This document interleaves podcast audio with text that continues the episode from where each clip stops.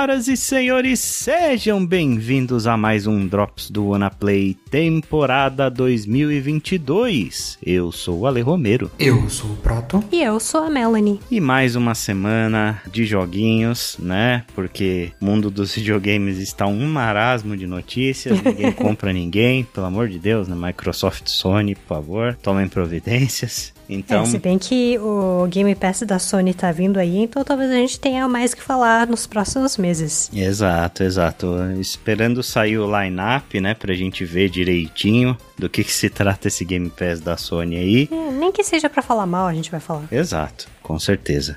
Mas quando tivermos notícias impactantes, a gente faz um drops aqui com pelo menos um bloco de notícias Porém, por enquanto, falemos de joguinhos. Então, hoje começamos pelo Proto, vai? Proto, o que que você anda jogando?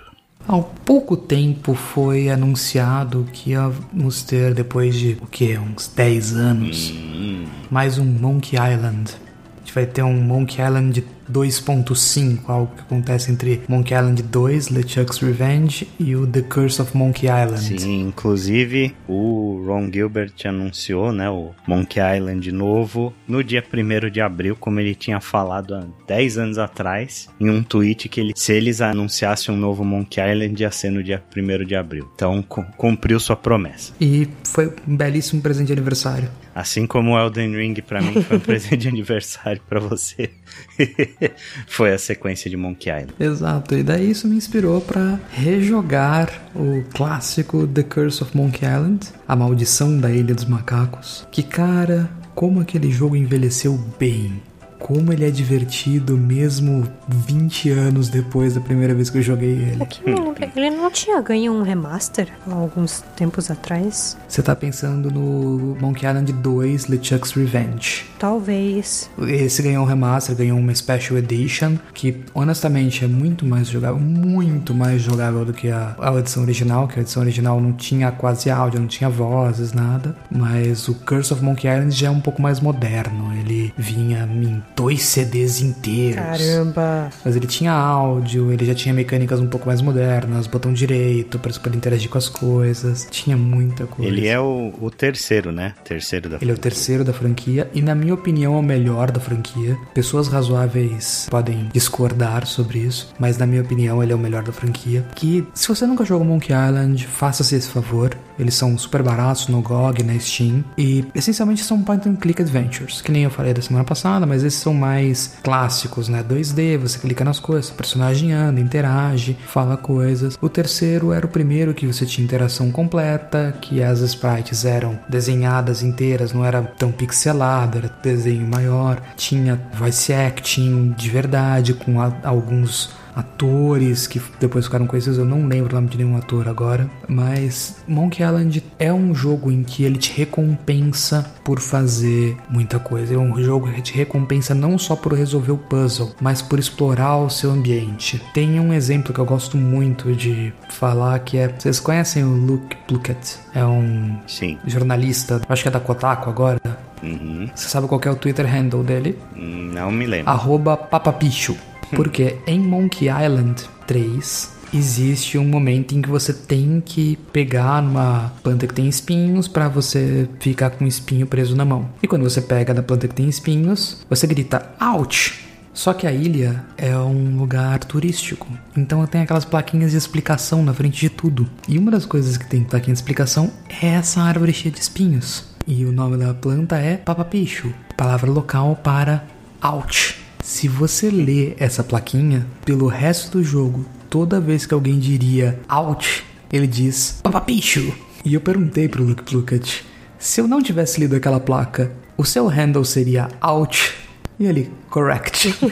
e é o tipo de coisa que fica com você. Porque você descobriu aquilo e você esbarrou e você ri. E as piadas são todas dentro do mundo absurdo de Monkey Island. Então, por exemplo, uma coisa clássica de Monkey Island são os duelos com insultos. Se você já jogou da série, você vê isso em quase todos os jogos, mas em Curse of Monkey Island, você tem que ficar navegando, enfrentando piratas e ganhando deles. Então você tem que aprender as frases e as respostas. Só que quando você vai pro chefão, você tem as respostas, mas você não tem o par, porque ele não usa as mesmas ofensas que os outros usam. Então você tem que entender a regra de qual é a resposta que você pode dar e dar as respostas dos outros sem ter decorado os pares. Então, uma resposta que fica presa na minha cabeça, por exemplo, é You are as ugly as a monkey in a negligee. Para qual a resposta é Worse Than I Am is Your Fiancé. Hum, muito bom o senso de humor desse jogo, cara. Dessa série, né? Não, esse jogo é maravilhoso. Tem momentos. O Murray aparece. Eu acho que é a primeira vez que você descobre quem é o Murray, que é a caveira falante. E eles já falaram que no Monkey Island 2.5 teremos o Murray. Então eu estou muito, muito empolgado para poder ver esse jogo e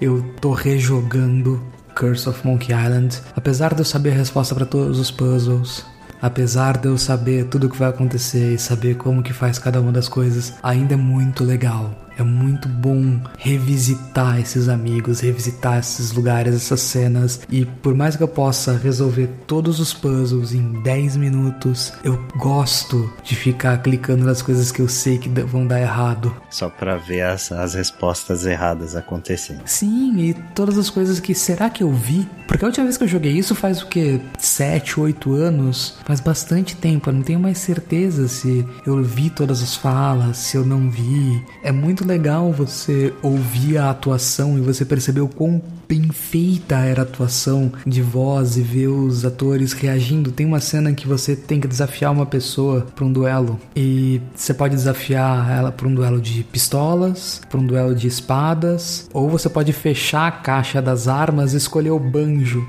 O cara fala: "Escolha sua arma" e você: "Eu escolho o banjo" com todo aquele tom de. Dramático. Dramático, isso. E o cara vira, eu aceito. Você aceita? é, é muito bom, é muito engraçado. Ah, é, e você começa a tocar duelo em banjos para poder fazer o duelo, é claro. É muito, muito bom, é muito, muito engraçado. O jogo custa quase nada. É um jogo que tá super barato. Tem um bundle na PlayStation Network por 20 dólares para você pegar vários Monkey Island, mas o original é de 97. Você tá jogando um joguinho aí que já tem idade para beber, mas ele ainda é muito bom. Ele é ainda muito divertido. Claro, se você gosta de point and click adventures, se teu jogo de escolha é Elden Ring, se o que você mais curte é um Twitch FPS, esse não é o jogo para você. Mas se você quer passar umas horas rindo e curtindo a escrita bem feita, curtindo uma atuação de voz maravilhosa e lembrar de porque é uma pena que a Wizards agora é a dona da LucasArts, esse é o jogo para você. Ele está na Steam, ele custa infinitos 15 reais e segundo a SteamDB, o menor preço que ele já custou foi R$ 4,90. Ah, com certeza deve ter promoção desses jogos com regularidade, assim. Tem. Quase toda a Steam Sale eles devem estar lá com 50, 60% de desconto. Mas vale muito a pena colocar a série inteira na wishlist se você gosta desse tipo de jogo. E curtir de novo toda essa era que já foi mas que deixou coisas muito boas, deixou histórias muito bem contadas. Tá aí um jogo para você, Mel. Você pode jogar isso, se divertir aqui um bocado. E você provavelmente vai largar o jogo depois de duas horas, tá tudo bem. É, é, eu fiz isso com o Disco Elysium, mas eu acho que eu tenho esse jogo, pra falar a verdade. É que Disco Elysium é, um, é uma versão séria, né? Disco Elysium é um jogo tenso. É, eu parei de jogar Disco Elysium exatamente porque é aquilo que você falou no episódio do Drops, que ele é um jogo que exige uma certa dose de bom humor, né? Sim. Que é uma coisa que eu não tenho em sobra ultimamente, mas Monkey Island é um jogo que tá na minha lista com vários outros point and clicks. E eu vou dizer que é outro jogo que é muito a sua cara. É, é, é muito a minha cara. Eu acho que esse, na realidade, é um jogo que formou seu caráter, né? é isso que eu ia falar. Esse foi um dos jogos que me formou como jogador. Foi um dos jogos que eu peguei para jogar e falei, cara, como isso é bom. Porque eu li sobre ele numa revista de jogos e falavam, não, o jogo é bom, ele é engraçadinho e as legendas deixam você jogar mesmo que você não saiba inglês, o que é verdade até hoje, as legendas são muito bem feitas. E cara, é o tipo de coisa que eu procuro até hoje, é esse high que eu procuro até hoje, é esse nível de boa escrita, bons puzzles e lógica de point and click. Sim, lógica de point and click, você não vai escapar disso, você não vai escapar de ter que jogar óleo de cozinha no lugar do bronzeador de uma pessoa porque você precisa de um mapa, mas ainda assim é divertidíssimo. É, eu diria que a série Monkey Island e por algum motivo Green Fandango, não sei se você já jogou, né, Green Fandango? Eu amo Green Fandango. Eu comecei a jogar Green Fandango porque em Curse of Monkey Island tem um easter egg de Green Fandango, tem uma caveira que se você mexe nela cai um button que você pode ler o button e diz Ask me about Green Fandango. Esses dois jogos são os mais proto que já existiram, sabe? Tipo, quando se fala em jogos point and click e nesses dois em particular, é muito a sua cara e a cara de jogos que personalizam o proto. É o que eu tô atrás, né? é o, a Whimsy que eu tô atrás, é o que eu gostaria que mais jogos tivessem a coragem de fazer de eu sou o que eu sou. E ao mesmo tempo eles são um pouco nicha, né? Eles são um jogo que não necessariamente todas as pessoas procuram, que é um, são jogos que precisam que você leia um pouco mais, que você jogue com um pouco mais de paciência, que você esteja disposto talvez a ficar travado em alguns puzzles, porque a solução não é tão trivial assim. Sim, e é um jogo que não se leva a sério. Hum. Tem um vídeo do Extra Punctuation, não lembro o nome do, da pessoa, do o cara se chama de Yahtzee, né? Zero Punctuation. Não, tem o Zero Punctuation Punctuation, daí tem uma série nova dele de vídeo, ah. que é o mesmo cara, mas é Extra Punctuation. Caramba, eu não é. sabia dessa. O. O canal que faz o Zero Punctuation é o The Escapist. Sim, e o cara que faz é o Yahtzee, né? Esse é o nome dele. É o Yahtzee, isso. Sim, é, o Yahtzee tem um vídeo dele falando, eu concordo muito, sugiro muito ver o vídeo, que a tese do vídeo é point and clicks não morreram, eles deixaram de ser bons porque a ideia do point and click era no começo dos videogames, o videogame, o console permitia jogo rápido, porque era o cartucho especializado, no hardware especializado, que permitia tempo de resposta, permitia o controle mesmo, né? Você conseguia fazer jogos de luta, mas na mesma época você não conseguia fazer, fiz lá nos anos 80 e começo dos anos 90, jogos de luta jogos de velocidade no computador, porque os computadores não tinham potência, não tinham um ciclo para desperdiçar e o console, por ser especializado, conseguia fazer isso muito bem. Então, os jogos de PC tinham que ir para o que os consoles não podiam fazer, que era boa boas histórias, um mundo para você explorar, bastante conteúdo e coisas que não caberiam num cartucho. E conforme os dois foram se aproximando, no console hoje você consegue ter coisas como Disco Elysium, como Monkey Island, e no PC você consegue ter Call of Duty, os point and clicks começaram a fazer menos e menos sentido e se tornaram uma coisa de nicho se tornar uma coisa para pessoas que gostam desse tipo de humor, desse tipo de interface, porque o gameplay não muda mais. O gameplay do point and click está essencialmente limitado a você encontrar o item, você interagir com o item e você entrar na lógica do designer para resolver o quebra-cabeça. E eles são ao mesmo tempo impossíveis de ser feitos, né? Porque os bons point and clicks são uma sequência de puzzles e cada puzzle diferente. Cada puzzle tem uma coisa que você tem que aprender, tem uma sequência de itens para você pegar e tem uma lógica, ele tem que te apresentar essa lógica por uma história, ele tem que garantir que você viu os pontos da história, que existem dicas o bastante. É um inferno de desenhar esse tipo de jogo. E pelo mesmo esforço você faz mais um FIFA. Pra quê? É, que provavelmente vai vender mais rápido, mais fácil para um público maior. Sim, então esse tipo de jogo ficou meio relegado a nicho. Ficou muito uma coisa de fã, uma coisa para poucos. É muito fácil você destruir um jogo desses. Ah, peraí, eu tenho uma objeção porque para fazer um novo FIFA você só precisa atualizar as escalações dos times. Não, pera, você também tem que atualizar algumas skins. exato, tem que é. Desenhar uns dois uniformes ali, né? Que os times trocam de camisa da ano e tal. E atualizar a escalação do time, acabou, FIFA tá pronto. Pode... Git commit, git bush, manda ver. Pode vender 20 milhões de cópias aí. É, imagino que a grande questão do FIFA e por que ele talvez seja um jogo caro de fazer é o lance das licenças, né? Você tem que licenciar os jogadores e os nomes que vão aparecer, as marcas, os patrocínios. Sim, e é essencialmente isso, mas. Total, sim. É por isso que, inclusive, a EA já faz tempo que eles estão querendo cancelar a licença da FIFA, né? Só que é óbvio que eles vão perder muito mercado por conta disso e eles não fazem por conta disso, porque a licença é caríssima, mas, né, é o que atrai os jogadores. Ninguém quer jogar um jogo de futebol com um escudo genérico de time, né? Que ao invés do Cristiano Ronaldo ter o Alejo, o Gomes e o Peralta, sabe? Peralta.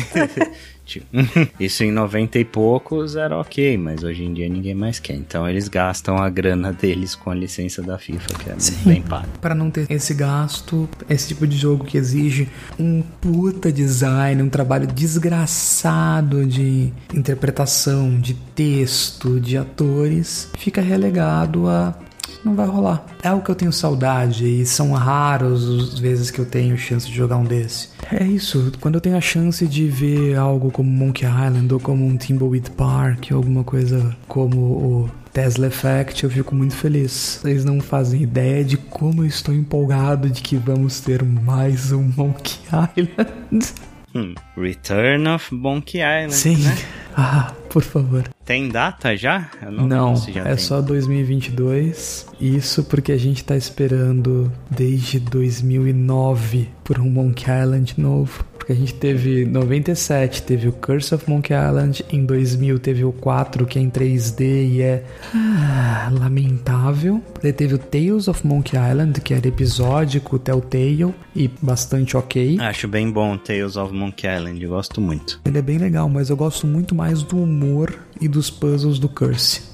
Uhum, sim. É que o Tales of Monkey Island ele é um jogo no estilo da Telltale já. Então ele é como se fosse uma visão mais moderna do que seriam os point and clicks, né? Algumas pessoas, inclusive eu, assim, acredito que a fórmula da Telltale foi a evolução natural dos point and clicks, sabe? A gente acabou chegando no estilo de adventure mais no gênero que a Telltale fez. Mais ou menos, É, né? então não é exatamente. Tales of Monkey Island, sim. Uhum. Tales of Monkey Island, sim, porque você tem puzzles, você tem itens, mas vários outros jogos da Telltale é muito mais uma visual novel, né? Muito mais uma escolha branch do que efetivamente você. É um visual novel É. com QTE, essencialmente. É, Eles deram uma emburrada nos jogos, assim. É, eles deram uma Sim. emburrecida nos point and clicks. Porque, obviamente, as pessoas na era de hoje têm preguiça de pensar, então eles, né, foram pelo lado mais burro da coisa e, e foram no. que a maioria das empresas faz, que é tentar fazer um jogo que agrade todo mundo, que seja pra uma audiência maior. sim, eu sugiro muito fortemente, principalmente porque o jogo é curto. O jogo não é um Monkey Island mais longo. Como eu sei as respostas, eu consigo literalmente terminar em mais ou menos meia hora. Mas um run inteiro dele é o que? 8, 9 horas? Talvez 12 se você empacar, mas é divertidíssimo. Eu tô entrando em loop já, porque é, é algo que eu não posso ficar dando muito spoiler. Mas eu poderia entrar aqui e ficar falando todos os diálogos, todo duelo de insultos com qualquer um.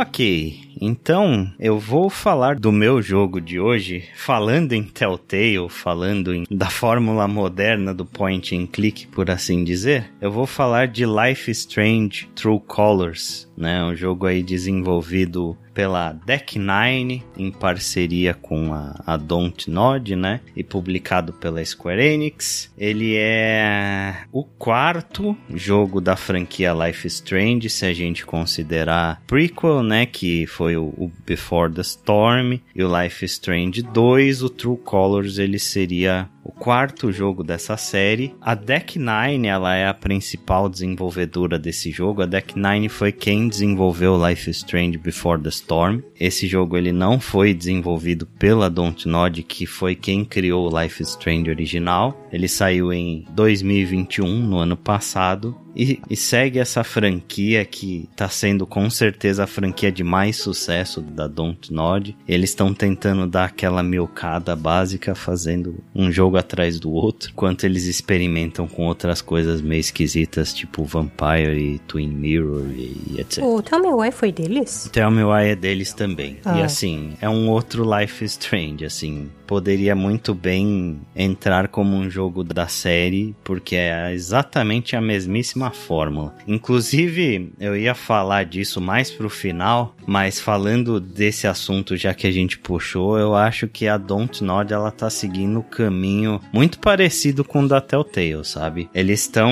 insistindo muito na mesma fórmula, eles estão lançando muitos jogos e as coisas que eles tentam experimentar normalmente não dão muito certo, como foi o caso dos dois jogos que eu falei, do Twin Mirror e do Vampire. Então, sei lá, a gente sabe como terminou a história da Telltale. Não foi de uma forma nada agradável, né? Então é melhor que a Dontnod abra o olho deles aí e que, né, tente fazer algo diferente, que tente olhar um pouco mais pro futuro, né? Dá pra saber que eles têm potencial, que eles têm talento, porque eles fizeram, por exemplo, Remember Me, que é um bom jogo, o próprio Vampire que o, Chico jogou e já falou dele nesse podcast em alguma edição passada, muito tempo atrás. É um jogo que tenta experimentar com bastante coisa, então não que a Dontnod seja um estúdio de uma cartada só, mas que é bom eles tentarem dar um, uma certa variada nas coisas aí para evitar um possível destino igual teve a Telltale. Então, falando um pouco sobre o Life is Strange True Colors, né? Ele se passa em 2019, seis anos depois do primeiro Life is Strange e dois anos depois do Life Strange 2, tá? E você controla a Alex Chen, que é uma menina que foi separada do irmão dela quando era pequena. Ela é órfã de mãe e o pai dela sumiu, né? E ela vive durante muitos anos num orfanato. Depois que aconteceu tudo isso, os irmãos se separaram, foi cada um para um lado. E o jogo começa com o irmão dela, né, o seu irmão, que é o Gabe, achando a, a Alex no, no orfanato e dando a oportunidade dela viver com ele na cidade de Haven Springs. Eu não quero falar muito sobre o plot desse jogo, porque basicamente o jogo é sobre Alex nessa cidade nova, tentando recomeçar sua vida, né, com um irmão que ela não via há muitos anos e etc. O irmão dela já está bastante estabelecido na, em Haven Springs, que é uma cidade pequenininha no, no Colorado, que ela é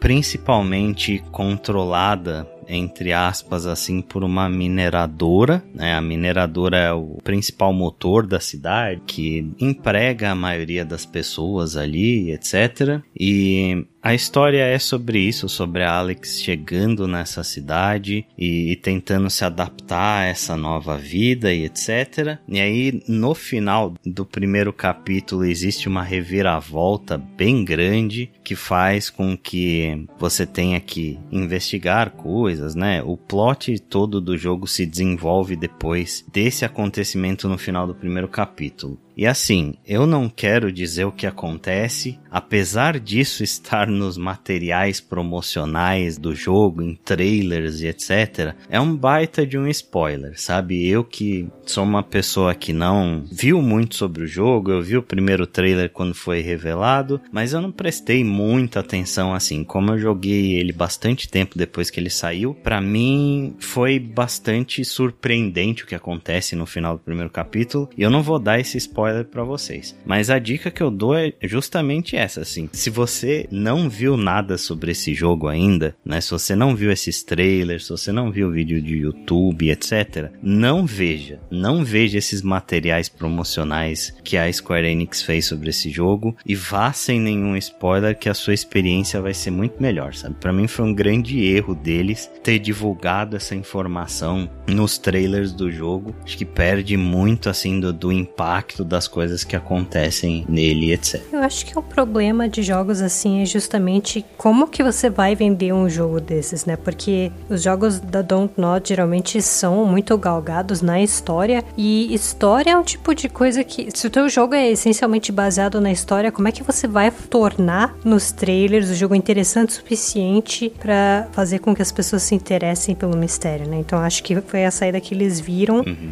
é, entregar esse spoiler logo de cara, porque as pessoas que não jogaram não têm o contexto de quem são as pessoas, o que elas fazem, como elas lidam umas com as outras, né? Então, é. para isso é meio a fórmula de Hitchcock, né? É, mas daí entra um pouco da criatividade do estúdio, né? Tipo, hum. esse tipo de situação é o que eu costumo comparar com vender perfume, sabe? Como que você vai vender um cheiro através de um comercial? você tem que usar sua criatividade para transmitir alguma sensação que aquilo vai passar e etc, né? Não é uma tarefa fácil, mas eu não acho que eles deveriam ter divulgado. Você sabe o que acontece, Mel? Só pra perguntar. Eu tenho uma leve noção do que que acontece. Uhum. Eu ia até comentar que a maneira como eles venderam a história me deu muita vibe do primeiro Life Strange. Uhum. Parece quase formulaico, sabe? É uma reviravolta muito parecida. É, não é assim. Não é uma reviravolta tão parecida, para falar a verdade. Mas comparando, né, os dois jogos, eu acho esse jogo ele muito mais mundano do que o Life Strange original, principalmente por conta dos poderes aí da Alex, né, que são bem diferentes da Max Caulfield, que é a protagonista do primeiro Life Strange. Eu acho que pelo fato da Max ela ter poderes de voltar no tempo, né, rebobinar o tempo, é, isso acaba dando um misticismo maior na história, existem consequências dela estar tá fazendo isso, e o jogo meio que se desenvolve em, em, volta dos poderes dela. No Life Strange True Colors eu sinto que não é tanto assim, sabe? Os poderes dela são mais um gimmick e a história se desenvolve meio que independente disso, né? E os poderes eles só são algo que ajuda o plot a se desenvolver, mas não são exatamente ponto principal da história. É, o que faz dele um jogo. Sim. Mas não chega no nível síndrome de Indiana Jones e a Arca, né? Como assim? O Indiana Jones é totalmente inútil no filme da Arca. Tudo teria se dado exatamente o mesmo, tudo teria acontecido exatamente do mesmo jeito se Indiana Jones simplesmente não tivesse aparecido. Não, não é exatamente isso. A Alex, ela tem uma importância grande na história e tal, mas os poderes dela em si são um pouco pouco secundários assim. Deixa eu explicar exatamente o que ela faz, né? Pra gente ter base para o que eu tô falando aqui. Todos os protagonistas de Life Strange têm alguma espécie de poder. Isso já é uma tradição da série, né? A Max ela tinha esse poder de rebobinar o tempo depois que ela já tinha vivido certos acontecimentos, então ela tinha poder de alterar o futuro. E a Alex ela tem poder de ver as emoções das outras pessoas. Ela enxerga tipo uma aura colorida em volta da pessoa, indicando o que que aquela pessoa tá sentindo. É, acho que aí vem inclusive o nome do jogo de True Colors, mas tipo tristeza é azul, raiva é vermelho, preocupação é roxo. É esse tipo de coisa. E ela tem uma questão interessante também que é quando a pessoa ela tá sentindo alguma coisa com muita intensidade, a Alex consegue ver o que essa pessoa vê. Ela consegue ver o mundo através dos olhos dessa pessoa. Quando existe uma criança com muito medo de um monstro, por exemplo, né? Ela consegue enxergar o monstro na parede. Então, isso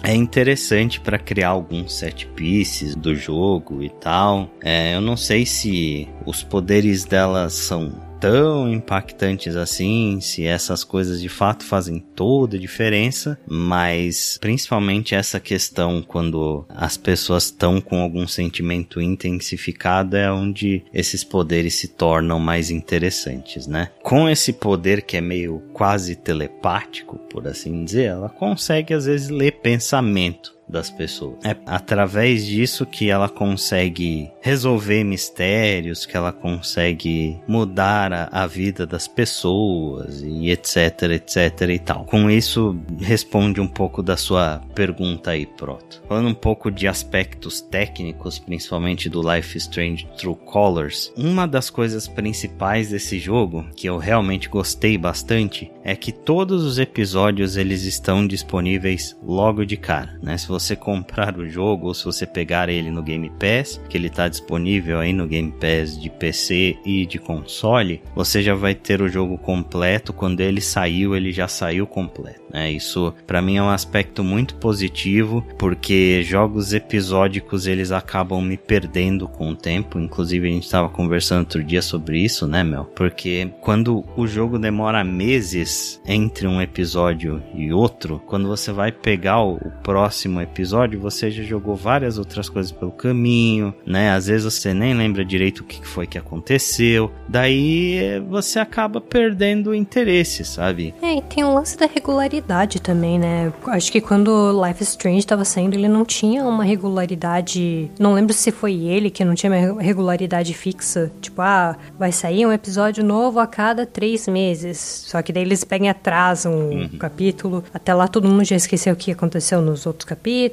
Sim, sim. É o caos. Foi bem isso mesmo. Eu lembro que o primeiro Life Strange começou em um ano e terminou no outro, sabe? De tanto tempo entre um episódio e outro. E eu acabei jogando ele quando todos os episódios já tinham saído, né? E foi uma experiência para mim muito melhor. Na realidade, eu tinha jogado o primeiro episódio quando ele saiu, e aí depois eu esperei sair o resto para jogar tudo de uma vez. E o True Colors não sofre com esse problema porque ele já tem todos os episódios de uma vez, então continue assim, Don't Nod, por favor. Eu acho que todos os jogos que saíram depois do primeiro Life is Strange foram quase tudo de uma vez, né? Tem alguns poucos que saíram, tipo, não. a cada X semanas, alguma coisa assim. Não, Life is Strange 2 saiu episódico e demorou mais que o primeiro ainda para sair completo. Caramba, o Tell Me Why não tinha sido mais regular nisso? Foi. O Tell Me Why são só três episódios. Ele é um jogo bem mais curto. Então ele saiu com um pouquinho mais de regularidade. O primeiro episódio saiu de graça no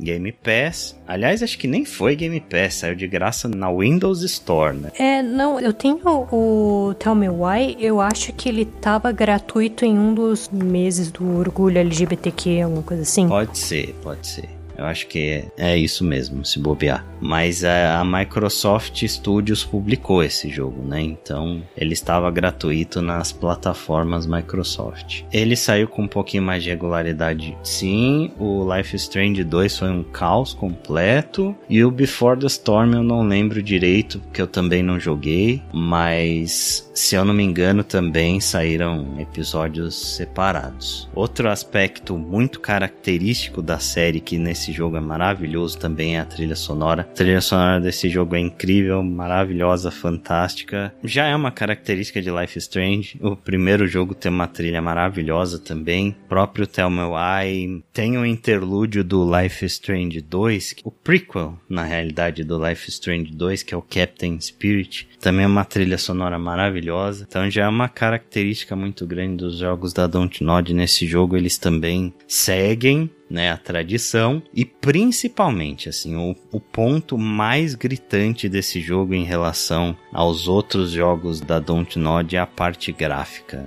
Ele é muito, mas muito mais bonito que os outros jogos da série né? Os personagens de fato têm expressões decentes agora. O primeiro Life Strange é muito feio, cara. Ele envelheceu muito mal, tanto que ele ganhou até um remaster já. A Square Enix lançou uma versão remasterizada que ainda assim não é boa, sabe? Vi vídeos no YouTube da galera zoando momentos super emotivos da Max em que ela não mexe a boca para falar. Nesse jogo assim, eles tiveram um capricho muito grande. Ele é feito na Unreal Engine, eu acho que é na Unreal Engine 4 mesmo, né? Não é um jogo que, obviamente, tem uma qualidade de um, um AAA, eu acho que tem muito a melhorar dali pra frente, mas já é um avanço gigantesco em relação aos outros jogos da série. Ajuda muito na parte da ambientação, porque a cidade de Raven Springs é muito bonita e ajuda principalmente nas expressões faciais dos personagens, né? Eu acho que um dos principais pontos positivos desse jogo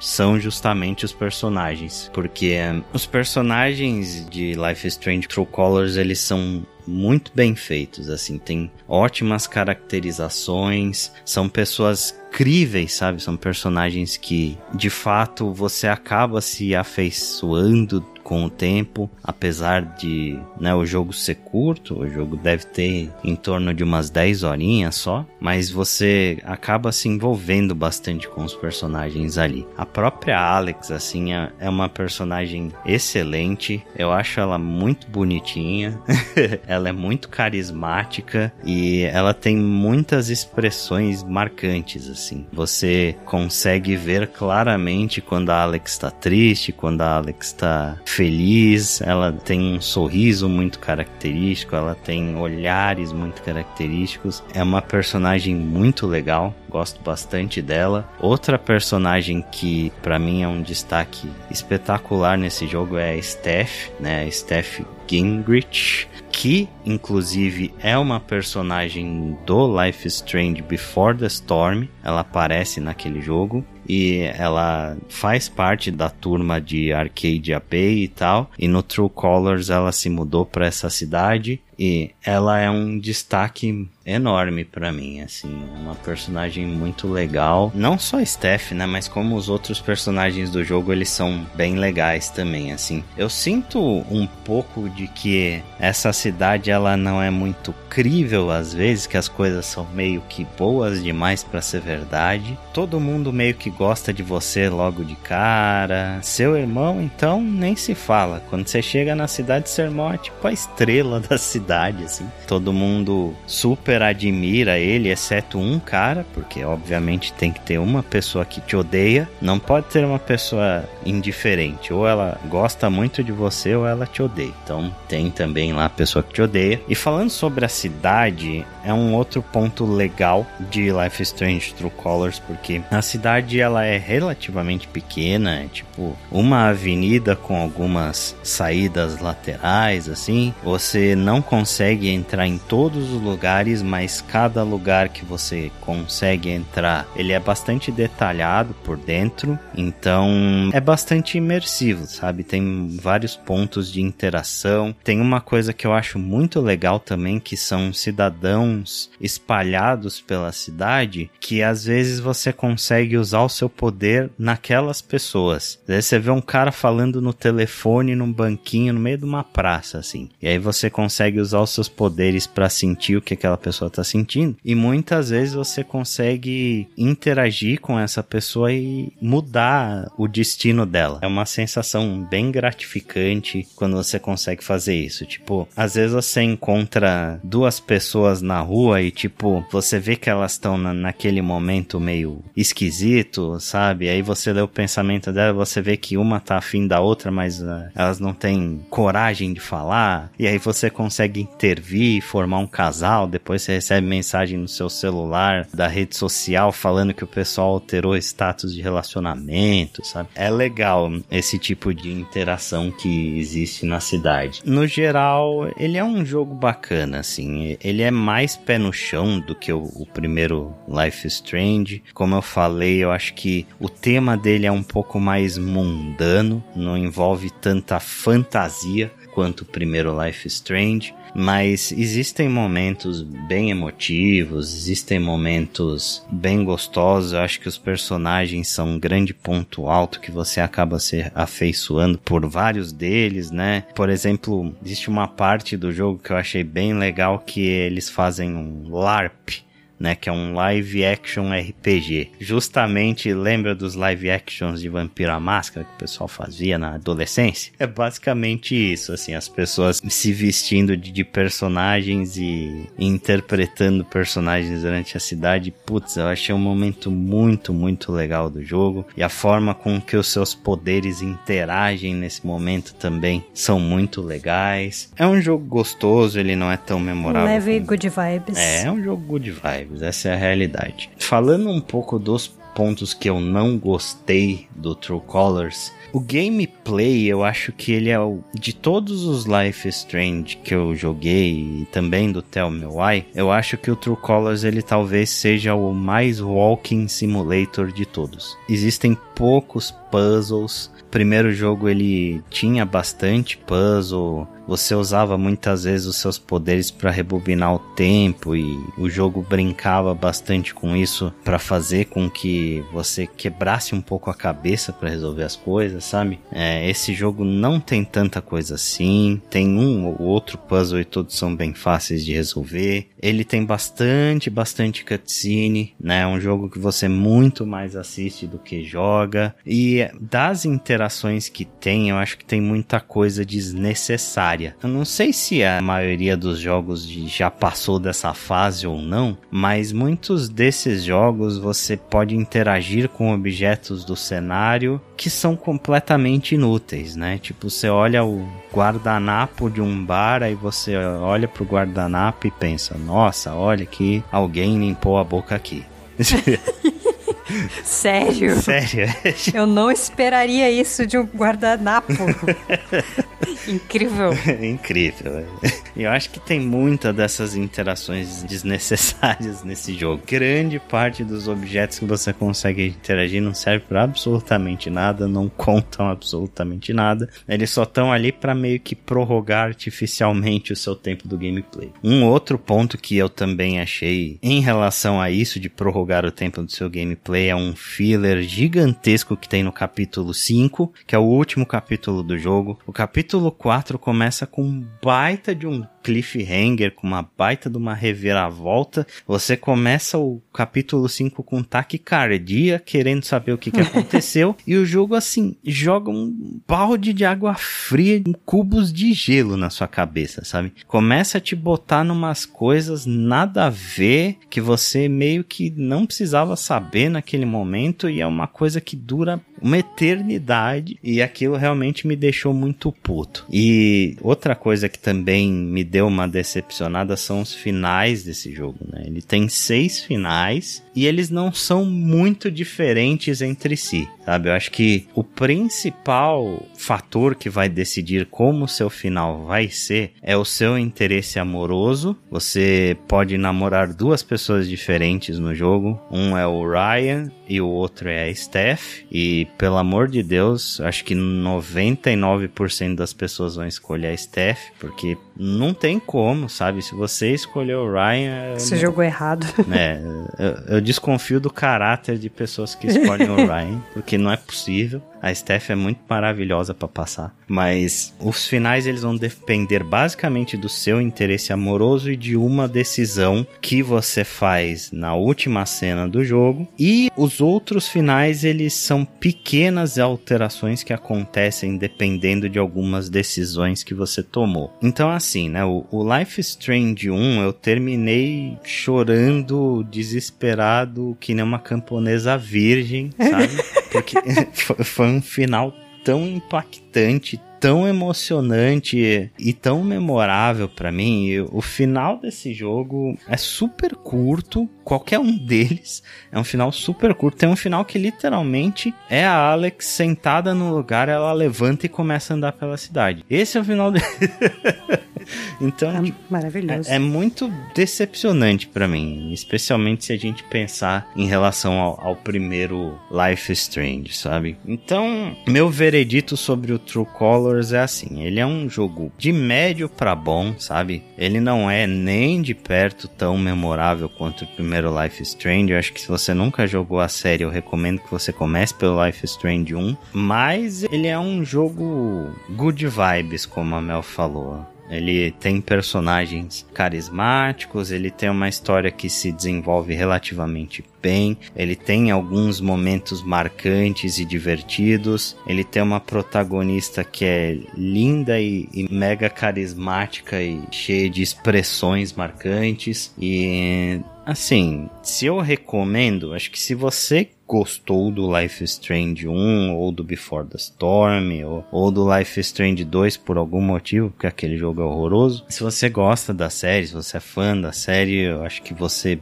vai gostar do True Colors. Talvez ele não te impacte tanto quanto os outros, mas ele não vai te decepcionar. Mas se você nunca jogou a série, se você tem interesse por Life is Strange pelo que todo mundo fala, eu recomendo que você vá jogar o primeiro jogo e aí se né, você sentir mais vontade de outros Life is Strange que você vá pro True Colors.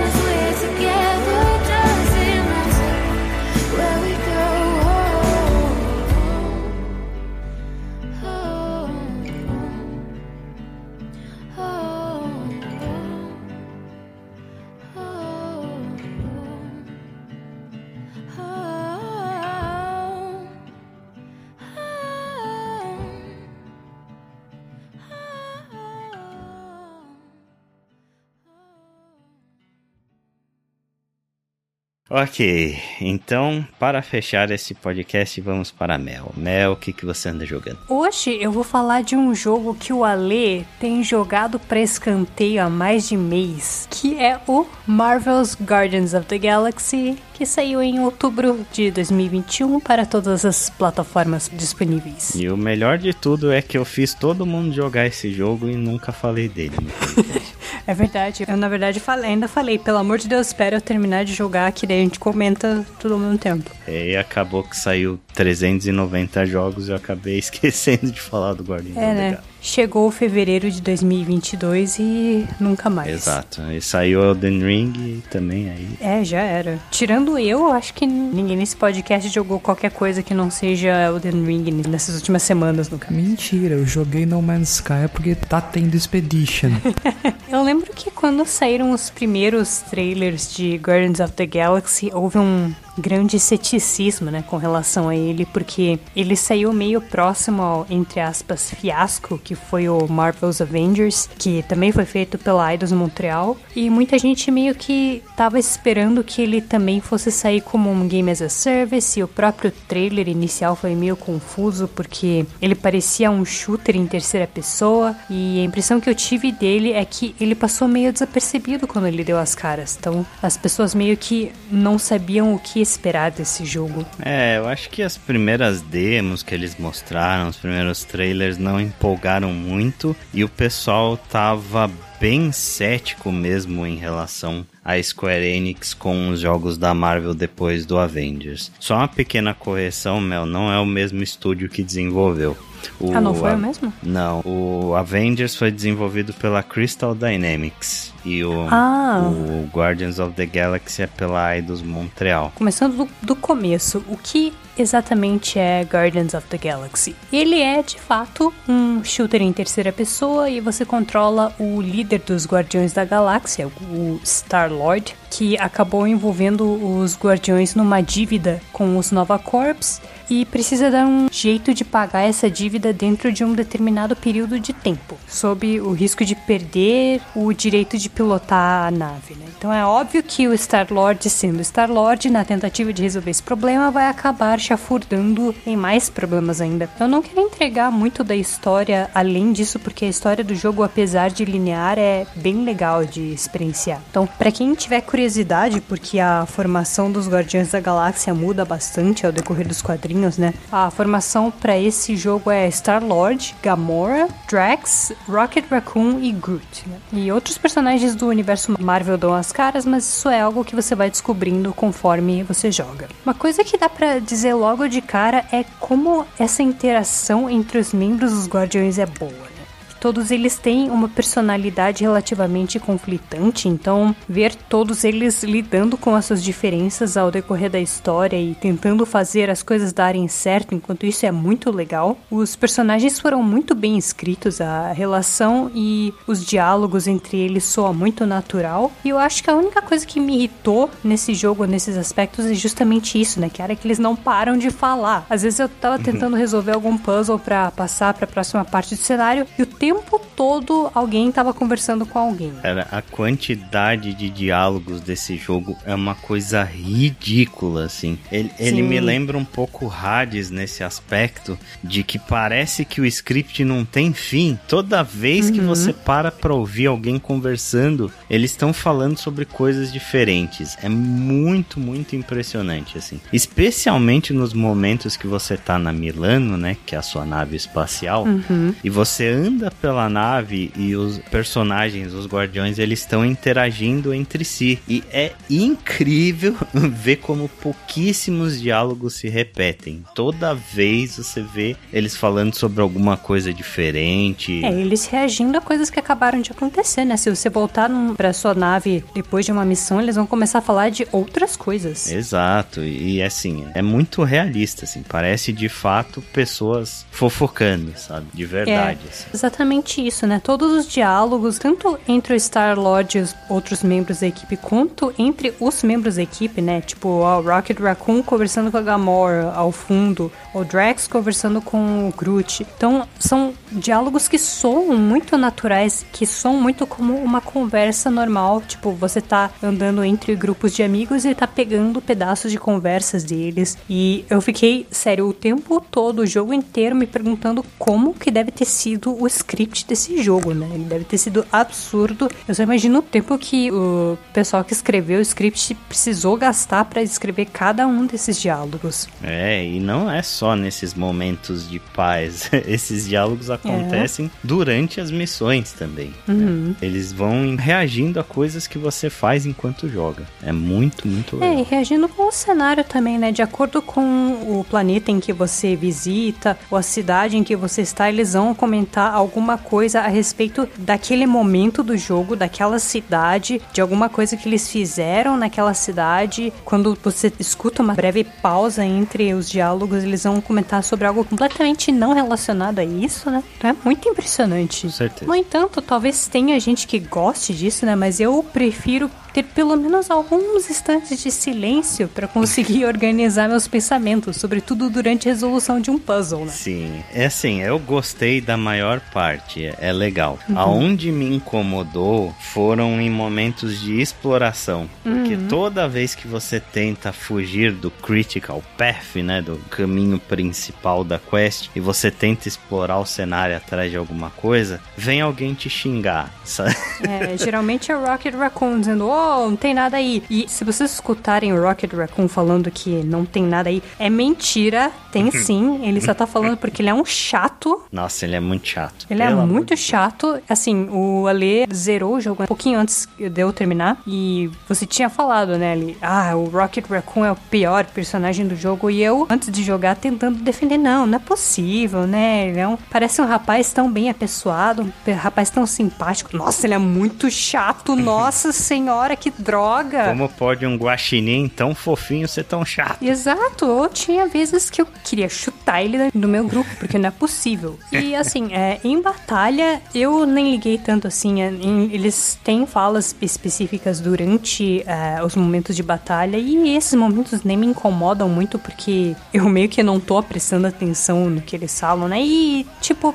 momento de batalha é momento de ebulição mesmo, né? Mas esse estímulo sonoro constante me desconcentra entra, né? Mas é uma preferência pessoal, eu acho legal que esteja lá, eu acho legal que tenha essa opção e é algo que eu sinto que é um diferencial desse jogo com relação a outros shooters, né? Porque em se tratando de shooters e aventura, eu geralmente o que se tem é as pessoas só falando durante as batalhas, né? E fica aquele silêncio meio esquisito enquanto você tá explorando. Então é legal que exista, é, ficou bem natural e tudo mais. E ainda nessa linha, uma coisa legal que fazem nesse jogo é usar o microfone do controle controle, né? Que é uma coisa que eu acho estranho que mais jogos para o Play 4 não usem, porque é uma feature tão legal. E nesse jogo eles dão um contexto de que eventualmente o time se separa por algum motivo. Então, para falar com você, eles usam um comunicador. E quando eles usam um comunicador, o som da voz deles sai do controle. E é um detalhezinho quase bobo, mas eu, que eu achei tão legal e dá tanto charme pro que o jogo se propõe que isso acabou ganhando uns pontos comigo. Pois é, isso foi um dos pontos que eu gostei demais do Transistor, que a espada é. falava pelo controle, né? E de fato, fato é um recurso do PlayStation 4 que foi muito pouco utilizado. Acho que muito por questão de trabalho de desenvolvimento, né? As pessoas não se dão muito ao trabalho. Primeiro que isso vai gerar um trabalho a mais pro desenvolvedor, segundo que acho que tem muita gente que joga com fone de ouvido. Uhum. Daí, né, acaba meio que sendo um desperdício. Você mencionou o Transistor, eu ia mencionar Transistor também, mas outro jogo que fez isso bem, não utilizou demais disso, é o próprio Resident Evil 2 Remake, né? Que uhum. talvez eu queira falar a respeito dele mais à frente, mas o Resident Evil 2 Remake usa isso pra quando você tá usando um item, por exemplo. Quando você usa uma chave para destravar a porta, o som da chave sai do controle, que é outra coisa bem legal. Falando agora da jogabilidade, ele é um jogo que meio que mistura elementos de ação e RPG num estilo que lembra um pouco Mass Effect. Ele é um shooter em terceira pessoa com elementos de jogos de plataforma e diversas habilidades que você pode usar tanto em batalha quanto para resolver puzzles. Você só tem o controle do Star-Lord, mas em grande parte das batalhas os outros guardiões estão te ajudando no combate. Então cada um tá fazendo a sua própria coisa. Você não controla o que eles fazem, mas você pode mandar comandos para eles usarem habilidades específicas em inimigos específicos ou em um grupo de inimigos que você escolhe, né? Você não tem uma gama tão grande de habilidades para cada personagem, mas o que você tem é o suficiente para deixar o combate sempre dinâmico e desafiador, sem cair muito na repetição. Dito isso, o combate é um pouco repetitivo. Pois é, eu acho que esse é um dos pontos onde eu vejo maior oportunidade desperdiçada. O combate uhum. ele funciona, né? Eu não acho ele necessariamente bom e nem ruim, assim, ele é mediano, ele funciona, ele não é a estrela do jogo. É, ele não é bom, mas ele também não atrapalha, né? O que é uma coisa que é vantagem. É, exato. Justamente isso, mas acho que a maior oportunidade perdida aí, todo mundo queria controlar os outros personagens personagens além do Star-Lord, né? Eu não vi uma única pessoa até hoje que falou, nossa, que coisa legal dar comandos para os outros guardiões ao invés de controlar eles, né?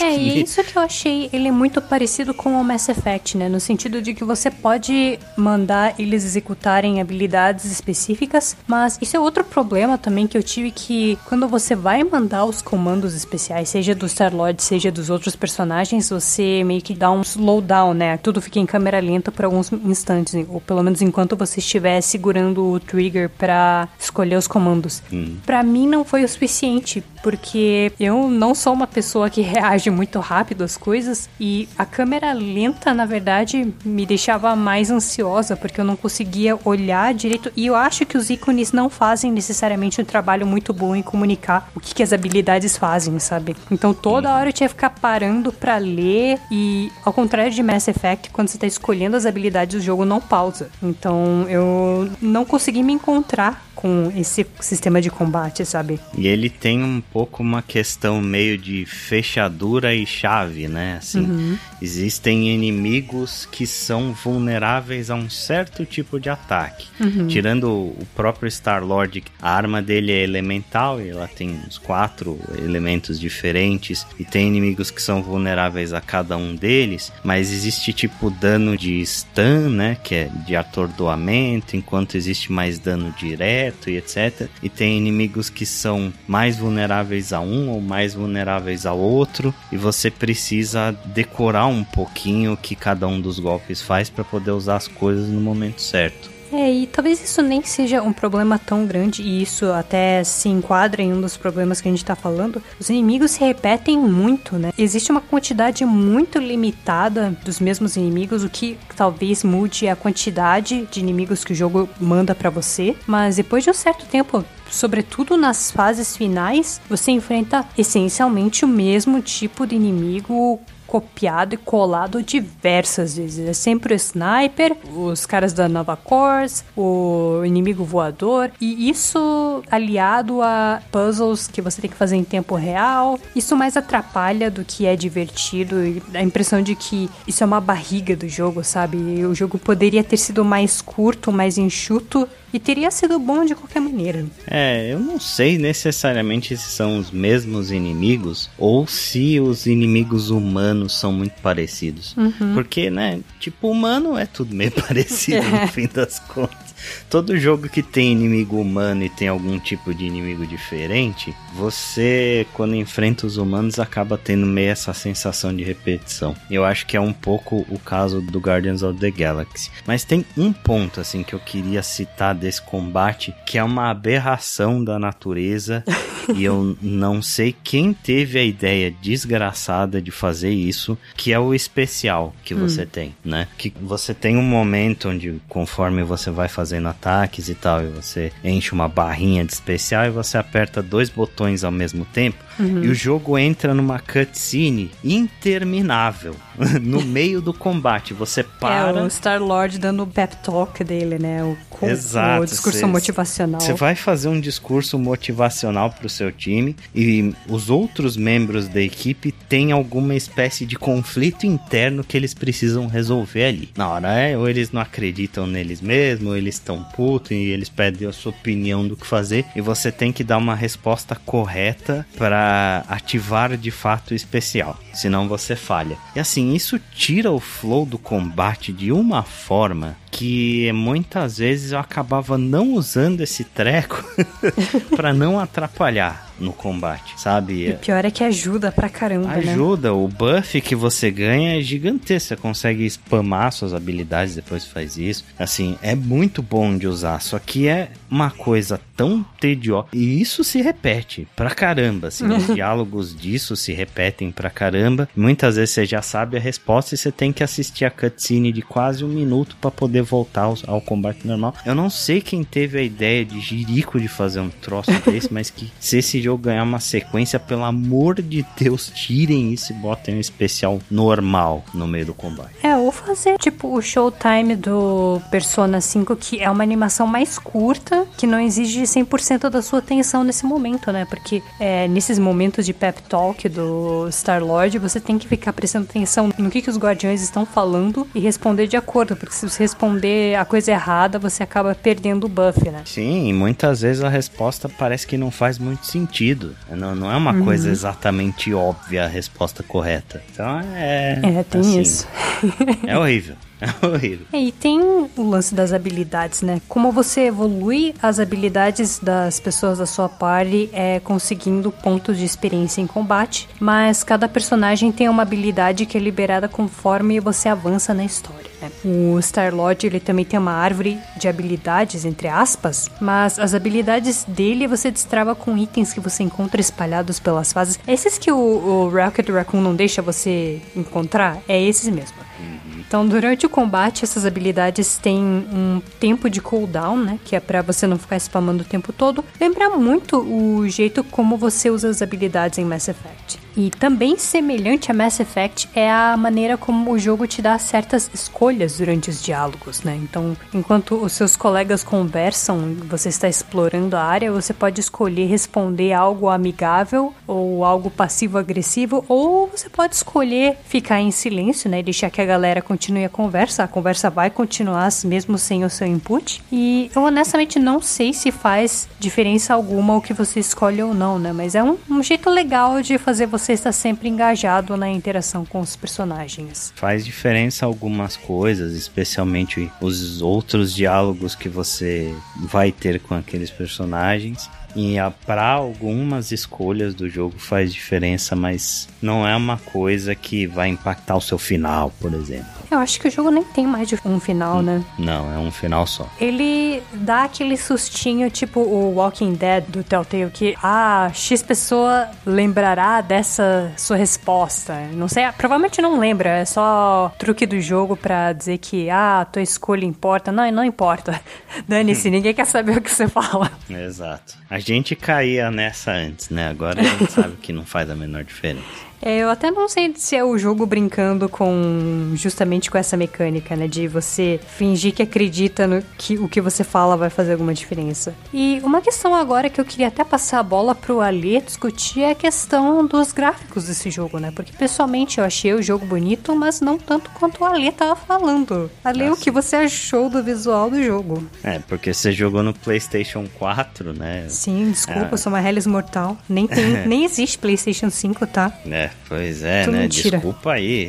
As pessoas da geração passada eu vou contar.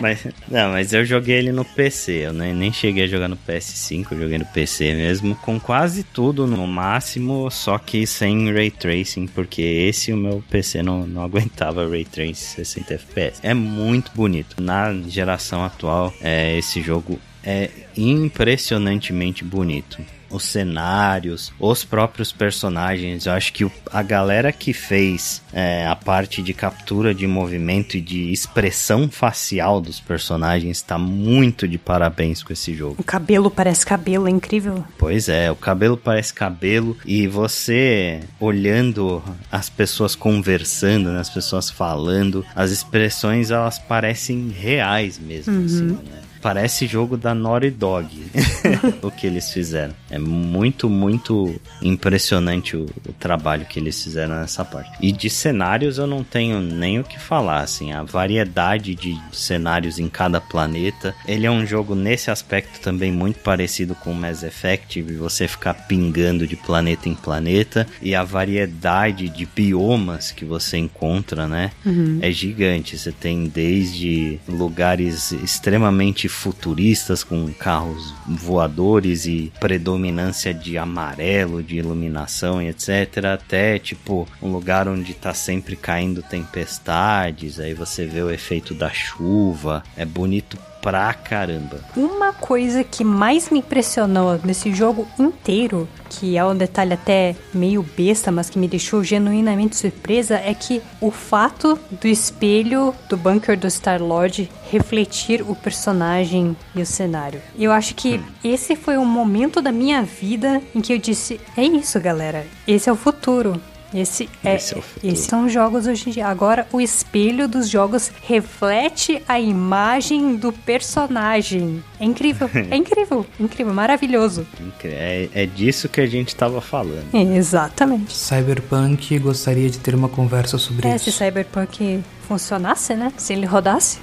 Não, o Cyberpunk não tem a droga do reflexo, só quando você interage com o espelho. Ele não tem? Não, só quando você interage com o espelho que você consegue ver. Meu Deus do céu! Jesus Cristo. E esperamos mais de 10 anos por esse jogo. É, enfim. E outra coisa que definitivamente merece uma menção é a trilha sonora do jogo. Que ele tem músicas licenciadas que são ok, né? E cabem muito bem no contexto do jogo. Ele tem a trilha sonora do jogo, que são as músicas que tocam em momentos neutros do jogo quando você está visitando cidades ou passeando pelos cenários. E tem um álbum inteiro de uma banda fictícia chamada Star Lord, que foi feita especialmente para esse jogo. E esse álbum tá disponível no Spotify para quem quiser escutar só ele. E ele tem músicas excelentes que eu acho uma pena que não tenham mais destaque durante o jogo, né? Elas tocam bastante até. E o que eu acho legal é que nas primeiras cenas do jogo você pega um, um álbum do Star Lord que tem encarte, tem as letras. É, um Walkman. É muito bem feito, né? É, o detalhe que eles puseram nesse álbum é muito impressionante. Sim, e tipo, ele é um som de glam rock, assim, meio Bon Jovi, meio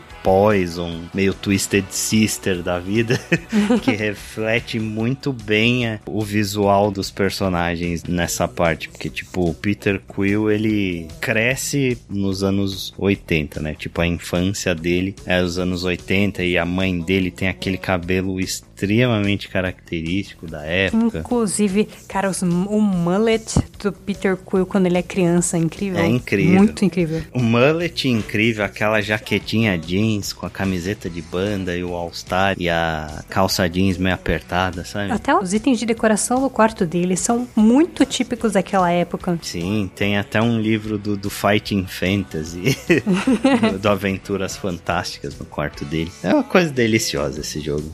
Eu gosto demais. É, e assim, eu não sou tão fã assim do, de rock dos anos 70, 80, mas mesmo assim eu achei que a adição deles foi uma característica muito charmosa de Guardiões da Galáxia que tornou o jogo muito mais carismático, né? Com certeza. E a trilha sonora licenciada também muito bem escolhida, né? Coisas uhum. tipo Billy Idol. Tem Rick Astley, inclusive. Tem Rick Astley. então, eles escolheram muito bem as músicas Lucas, isso deve ter custado o olho da cara pra, pra Square Enix. É, não precisava, né? Eu sinto que eles fizeram um trabalho tão bom com o álbum do Star-Lord que essas edições parecem meio qualquer coisa. Não qualquer coisa, porque eles são bem característicos do universo Guardiões da Galáxia. O universo Guardiões da Galáxia meio que se ancora justamente nisso, né? Nos rock dos anos 70, 80 uhum. e até o visual mesmo se apoia nisso. Mas eu acho que ele podia ter se virado muito bem só com as músicas do Star-Lord. É, mas eu acho que isso vem muito da influência do MCU, uhum. do universo cinematográfico da Marvel, porque isso é muito característico nos filmes do Guardiões da Galáxia. Uhum. E se não tivesse, a galera ia torcer o nariz assim muito fortemente, sabe? É. E uma coisa que deve ser mencionada, se possível, jogue Guardians of the Galaxy ou no PC ou nos consoles da geração atual, porque o tempo de loading do jogo no PlayStation 4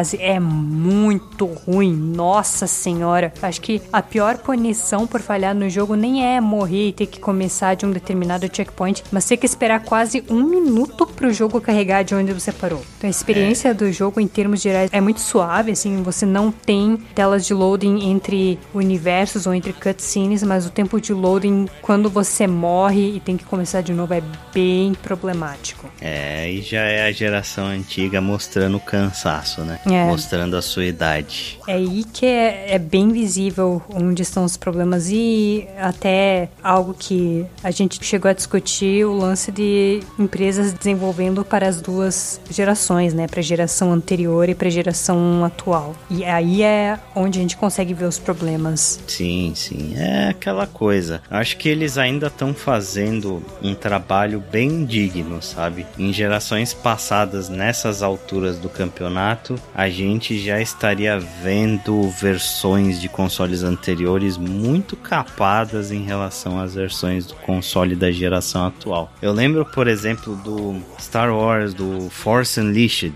né? Ele foi um jogo que saiu bem no comecinho da geração do PlayStation 3 e aquele jogo no PlayStation 3 e aquele jogo no PlayStation 2 são dois jogos completamente diferentes. Assim. você sente que você não está jogando a mesma coisa quando você joga uma versão e a outra. Atualmente ainda não tá assim. Né? Você vê jogos como, por exemplo, Horizon Forbidden West. Se você olhar as análises de Digital Foundry da vida, eles elogiam bastante assim a versão do, do PlayStation 4. Sabe, ainda tá bem digno. Mas a tendência é só piorar, meu. Hum. Sinto lhe informar. é por isso que eu tenho um PC também.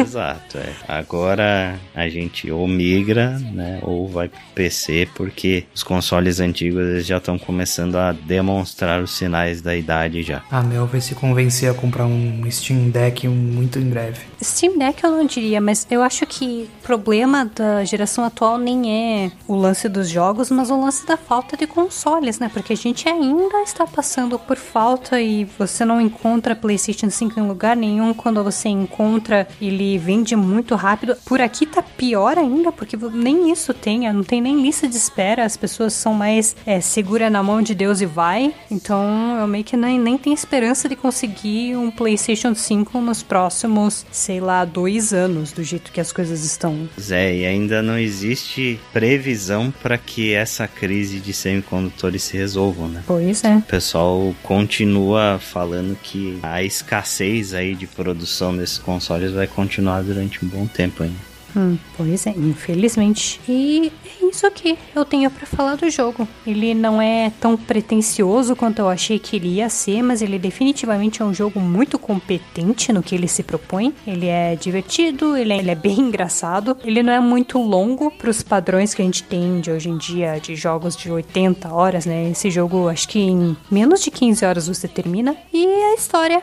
é bem bacana vale a pena conferir, muito bem atuada, o jogo é bonito. Se valia todos os prêmios que ele ganhou, não sei, mas considerando que a gente tinha quando o jogo saiu, talvez ele mereça mesmo. É, ele ganhou no ano passado melhor narrativa, né, no, no Game uhum. Awards. E eu acho bem, assim, merecido. Eu, o Guardians of the Galaxy foi o meu jogo do ano de 2021. Não que tenha sido um ano brilhante, né, com muitas coisas extremamente memoráveis, mas eu gostei muito desse jogo. Eu acho que ele segue um modelo de jogos que faz muita falta no mercado hoje em dia, sabe?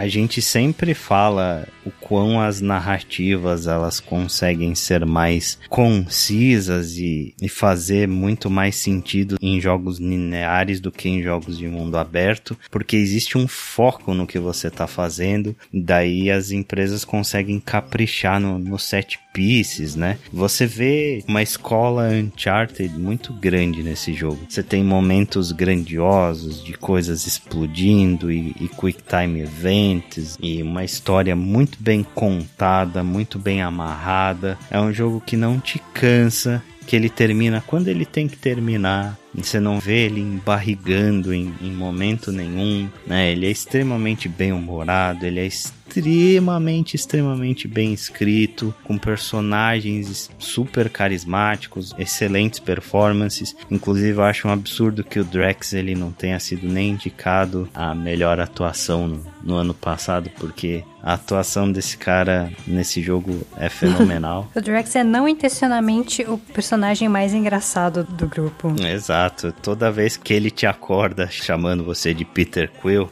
você acorda e ele tá tipo com o olho esbugalhado olhando na sua cara. é, é, muito engraçado. E, tipo, ele tem exatamente aquele humor do Drax dos quadrinhos e do, dos filmes da Marvel que ele interpreta tudo de uma forma extremamente literal. Tudo que você fala, ele não sabe discernir o que é brincadeira, o que, é, o que não é. Ele sempre leva a sério. Até os momentos de, de cantoria dele são, são fenomenais, assim. É verdade. E, de novo, né? Tão legal ver como como esse grupo interage, como esse grupo é bem entrosado, né? Sim, é meio que uma história de origem, né? Uhum. Eles já se conheciam antes do jogo começar, mas você percebe que não existia uma química entre o grupo no começo do jogo e depois isso vai naturalmente acontecendo, né? Eles vão se conhecendo, eles vão aprendendo a, a cuidar um dos outros e no final eles são um time de fato muito bem bem entrosado e eles viram praticamente uma família. E é uma evolução tão natural e tão bem escrita que você não nota um momento chave em que isso acontece, né? Ele é uma coisa que vai acontecendo de uma forma muito natural. Sim, inclusive você vai conhecendo segredos dos personagens e coisas muito profundas de cada um em, vários momentos do jogo, né? Que vão ajudando a fortalecer ainda mais essas relações que vocês têm.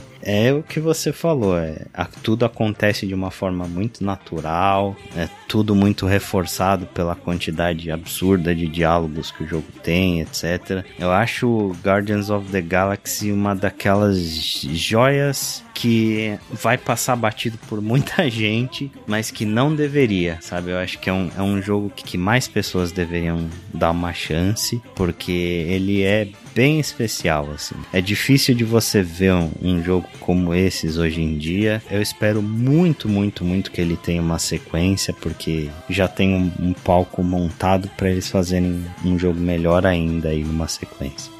Então encerramos mais uma edição, é décima edição do Drops do WannaPlay. Acesse lá o nosso site, wanaplay.com.br.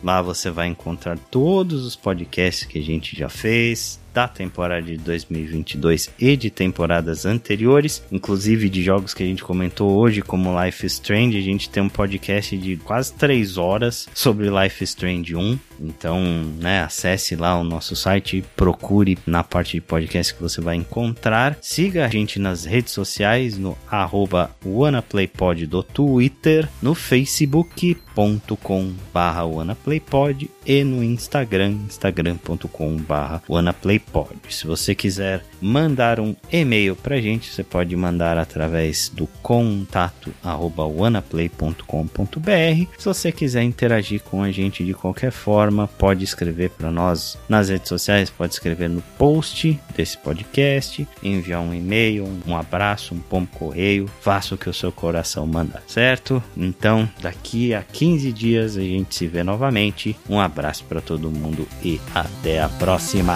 Até a próxima. Até mais.